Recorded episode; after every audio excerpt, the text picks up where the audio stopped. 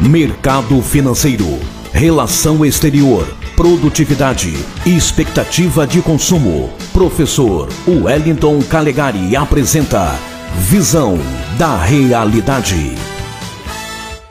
Boa tarde, ouvintes da Rádio Cultura, boa tarde, Espírito Santo. Aqui quem fala é Wellington Calegari e está acontecendo agora o Fórum Econômico de Davos. Esse encontro que ocorre todos os anos, que reúne líderes das principais nações, organizações empresariais, ONGs, celebridades, para discutir o futuro da economia mundial, soluções, propostas. E esse ano, a grande expressão, a grande fala se chama The Great Reset, ou o Grande Reset.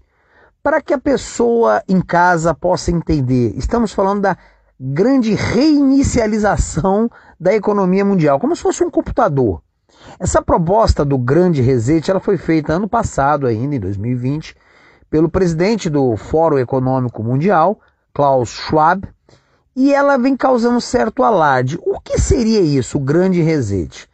Diante do, da pandemia do coronavírus, diante dos problemas, dos supostos ou verdadeiros do ambiente, do ambientalismo mundial, Schwab e sua equipe do Fórum Econômico Internacional propõem que a economia precisa ser reorganizada em novos termos, com maior centralização mundial.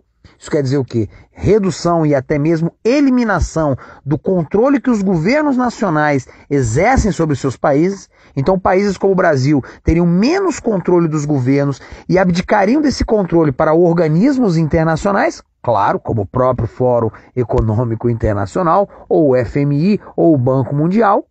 Mas não é apenas isso. Além do aumento do controle mundial sobre as nações, estamos falando também da perda de influência dos Estados Unidos e o que é mais polêmico, a questão do dinheiro.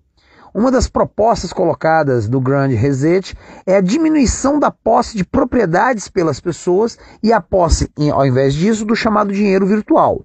Todo mundo está vendo que a evolução dos sistemas de informação no mundo e da própria economia financeira caminha cada vez mais, mundo afora, para a virtualidade do dinheiro. Cada vez menos se vê dinheiro em espécie, cada vez menos se vê até mesmo os serviços e os bens, e cada vez mais se lida com dígitos.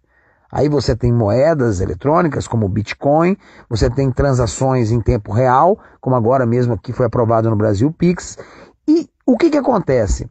As possibilidades que se abrem com essa nova economia informatizada são vastas, para o bem e para o mal.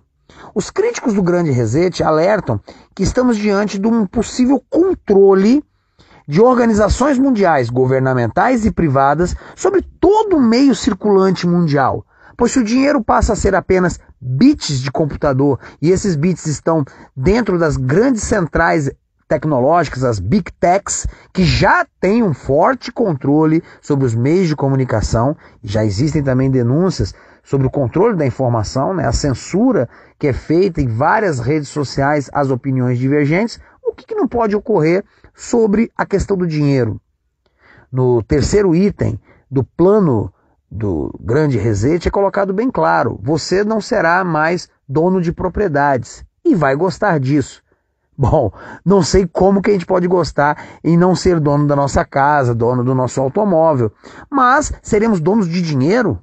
O que será isso? Isso abre especulações das mais variadas. Será uma forma de controle mundial sobre as finanças individuais? Será uma perda de autonomia das famílias ainda maior do que já está ocorrendo? O que chama atenção é que um dos que mais elogiaram esse grande reset foi o líder, ou melhor dizendo, o ditador chinês Xi Jinping, que teceu elogios rasgados a Klaus Schwab e ao Fórum Econômico Internacional, apoiou a necessidade de uma centralização mundial da economia e de novas propostas de controle sobre as finanças e as informações. E esse elogio foi depois retribuído pelo próprio Klaus Schwab. E aí fica aquela questão: a China é hoje um exemplo de respeito aos direitos humanos, liberdade, democracia, respeito às minorias? Se não é, e nós sabemos que não é, não fica um tanto quanto suspeito vermos o governo chinês elogiar tanto assim essa remodelação do sistema financeiro, econômico proposta para nosso planeta? Meus caros ouvintes, eu acho que devemos nos preocupar bastante com essa questão. Pois, embora os governos locais, municípios, estados e até os governos nacionais muitas vezes sejam realmente incompetentes e, incapazes de resolver os problemas, eles têm uma virtude: costumam ser eleitos. Já organismos internacionais, como o Fórum Econômico Internacional, são impessoais, comandados por burocratas que ninguém conhece, mas que detêm um poder gigantesco em suas mãos. Então, ter um pouco de desconfiança e de suspeita do que se planeja nos porões e nos, nos segredos do poder mundial é sempre muito saudável. Aqui quem fala é o Wellington Calegari. Uma boa tarde.